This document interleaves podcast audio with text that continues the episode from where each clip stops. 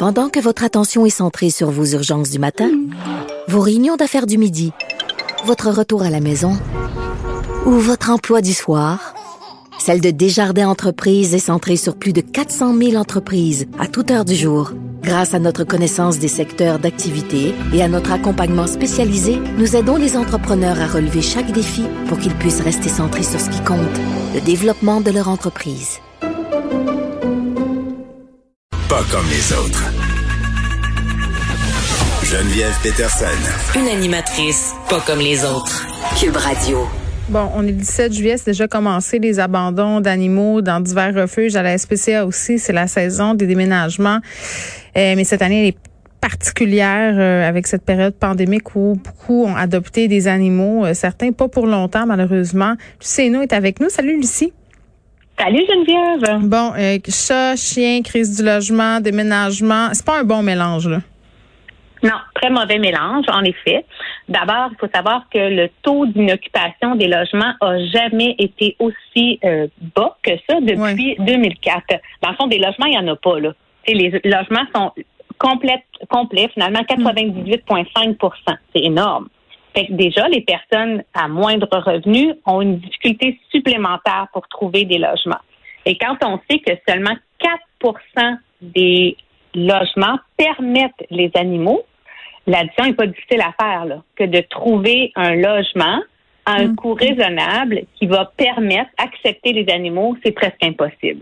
Ben oui, puis tu sais, je disais euh, en début d'émission euh, en, parlant de ce sujet-là, tu sais, moi qui ai un bon revenu, euh, si un propriétaire voit mon dossier sur papier, c'est-à-dire une mère solo parentale, trois enfants, deux chats, bientôt un chien, c'est sûr qu'il me loue pas c'est sûr, sûr, sûr qu'il me loue pas. Peu importe, là, il se rendra même pas à regarder à combien je fais par année.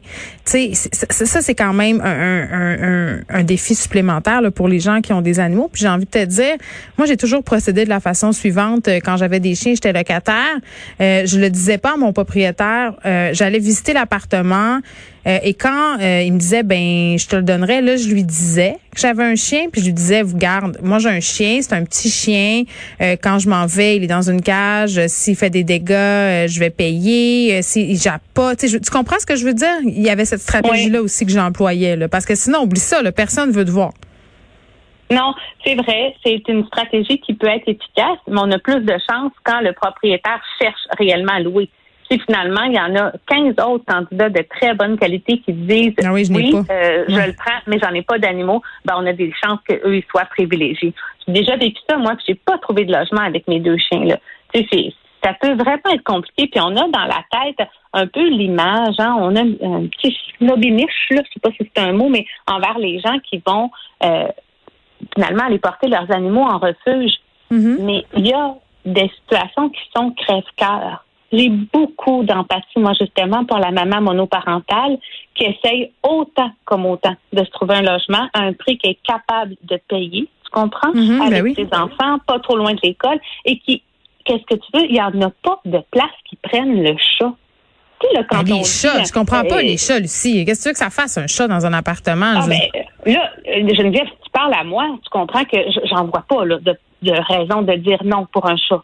Je, je comprends, mais là, cette femme-là, elle n'en a pas de choix, il n'y en a pas place où est-ce qu'elle peut y aller. Elle va être mise à porte ou c'est compliqué. En manière, en tant que société, il faut avoir de l'empathie aussi pour ça. Avant, dans les refuges, on voyait beaucoup d'abandon pour des troubles de comportement. Et là, il y en a moins quand même. Il faut dire que les gens se responsabilisent plus. Mais cette année, euh, la SPC a justement là, publié euh, une entrevue là-dessus que c'est des abandons crève-cœur de gens qui ont tout fait pour essayer de trouver une place où est-ce que cet animal-là allait avoir une place. Il n'y en a pas. Oui, ben je suis contente de dire euh, de t'entendre dire ça parce que c'est vrai qu'il y a des situations crève-cœur, puis c'est vrai qu'il faut avoir de l'empathie pour les personnes qui doivent prendre des décisions déchirantes. Euh, c'est sûr qu'entre un loyer pour loger tes enfants puis un animal, ben le choix est quand même euh, assez équivoque. Là. Tu vas choisir ta famille puis le lieu idéal pour ta famille. Mais moi, moi j'en ai un peu, par exemple, contre les gens, puis je sais pas si c'est encore si fréquent là, qui abandonnent. Je, je parlais des gens qui vont laisser leur chat dehors, par exemple, qui vont partir. Ça, c'est arrivé à plusieurs reprises euh, autour du 1er juillet près de chez moi, là, des chats qui étaient pas là avant, qui tout d'un coup, tu le vois que c'est des chats de maison. Euh, là, ils ont été laissés dehors ou carrément gardés dans des appartements. Des chiens aussi qui sont envoyés un peu n'importe comment, n'importe où. Il y a une façon de se débarrasser, entre guillemets, d'un animal ben, aussi. Là. Ça, là, on va régler ça une fois pour toutes. Là. Les gens qui mettent leur chat de maison dehors en disant qu'il va s'arranger, c'est faux. C'est faux.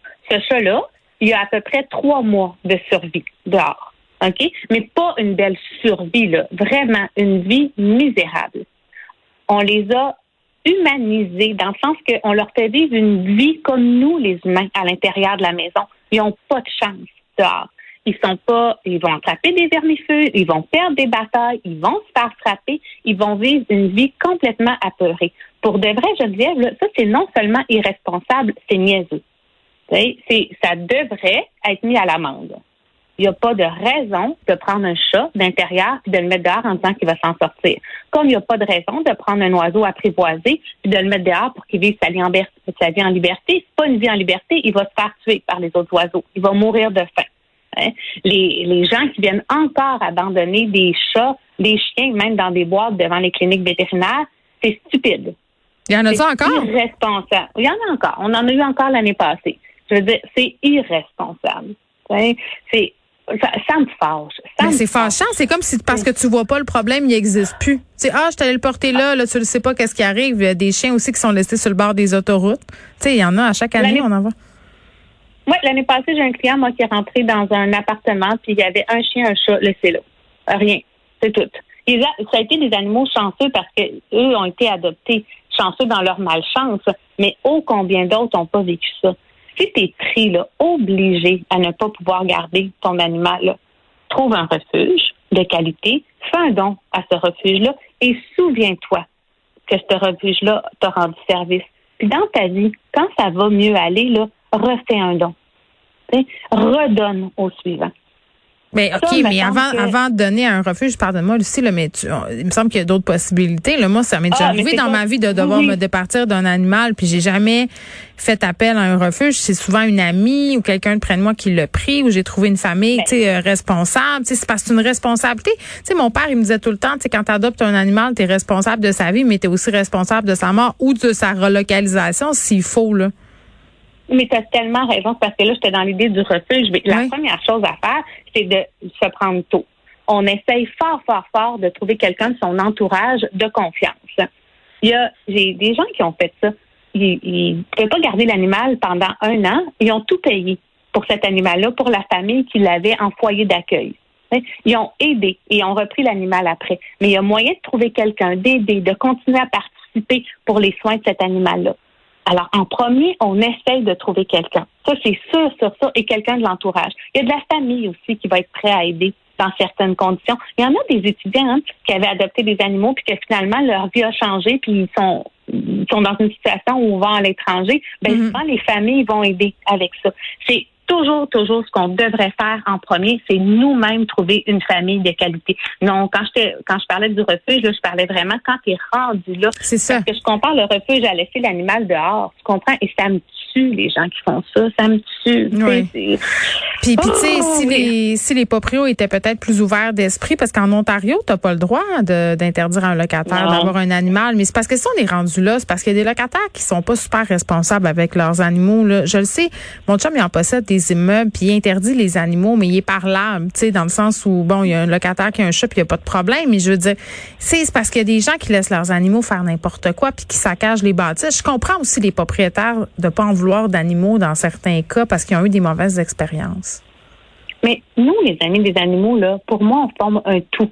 À chaque fois que quelqu'un qui laisse son chien japper pour rien, qui ramasse pas les excréments de son chien dehors, qui laisse le chat brisé avec euh, le mur parce qu'il ouais, parce qu'il donne pas de griffoir. Ben, c'est tous les amis des animaux qu'on est pénalisés.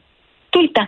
Si chaque locataire était exemplaire avec ses animaux, je te dis, il y en aurait plus de propriétaires qui diraient oui. Mm. Maintenant, c'est vrai qu'en Ontario, euh, la loi ne permet pas ça, puis qu'au Québec, ça le permet. On pourrait travailler à faire changer cette loi-là, mais on pourrait aussi travailler à rendre les propriétaires de leurs animaux tellement responsables que finalement, ça ne dérange pas. on mm. a une part aussi à faire là-dedans collectivement. Ben oui, c'est ça. Puis euh, comme locataire, moi je veux dire, moi chez nous, je suis locataire là, puis j'en ai, des animaux là, puis j'ai un chiot qui s'en vient, puis là, tu sais, ça me stresse. Je me dis, tu sais, je me dis, oh my god, tu sais, est-ce qu'il va japper, est-ce qu'il va déranger mon voisin? Mais tu sais, tu parles à tes voisins, tu dis bon, il va avoir un chiot, ça se pourrait que tu entendes des affaires au début. Il faut que tu prennes tes responsabilités. Si tu fais un chien un qui, qui fait de l'angoisse, séparation, tu peux pas juste te laisser d'une cage ta journée. Faut que tu engages quelqu'un. Tu sais, il y a ça aussi là. Mais c'est tellement ça. C'est tellement ça. Puis si tout le monde, on pense comme ça, ben à ce moment-là, on fait aussi une meilleure réputation pour l'animal globalement, ben pour les amis des animaux. Puis pour revenir à ça, là, sur justice.ca, les droits sont bien expliqués par rapport aux animaux, puis hmm. qu'est-ce qu'on peut faire. Puis on peut aussi demander une lettre de recommandation à notre ancien propriétaire ça peut aider à convaincre un nouveau propriétaire qu'effectivement, notre animal n'a pas causé de problème. Bon, ben c'est ça. Bon, moi, je compte mes dodos jusqu'au 3 juillet. eh bien oui, parle-moi de ça. Il nous reste un petit peu de temps. Reste, il nous reste une, ah ben, il, nous, il nous reste une minute. Non, mais je, je, voulais juste dire, je compte les deux jusqu'au euh, au 17 juillet. Mon chien que j'attends depuis vraiment longtemps. Puis tu sais, tu disais, on a de moins en moins d'abandon pour les troubles de comportement. Ça, je trouve que ça fait partie aussi de l'idée de choisir un élevage qui a du bon sens, qui fait tout pour les chiots, qui soit bien socialisé. Parce que quand tu arrives chez vous avec ton chien, ben il est bien dans sa tête, ce chien-là. Oui, mais toi, tu as un élevage qui a été certifié Anima Québec, hein? Oui, mais c'est ça, mais il y en a trois élevages de chiens certifiés Anima Québec. Là. C'est ça l'affaire, c'est qu'il n'y en a pas beaucoup. fait qu'il faut comme s'armer de patience. oui, exactement. Tu as été super patiente. Ben c'est ça. Fait que j'attends, puis on va voir. Euh, il faut il faut me suivre sur Instagram. Euh, J'étais encore en train de me demander si je vais lui euh, si je vais lui créer un compte euh, juste pour. ben ça sera une fille, donc pour elle, juste pour elle. Mais je dis pas son nom encore. Ce sera un. Ben moi je te suis sur Instagram. bon ben parfait. Tu regarderas tu regarderas ma dog porn cet été. C'était notre dernière ensemble cette saison. Lucie, ça a été un plaisir. Je vais te souhaiter d'excellentes vacances. On peut continuer à aller lire ce que tu fais sur le magazine web Flair et compagnie. Puis on peut te suivre évidemment sur Facebook.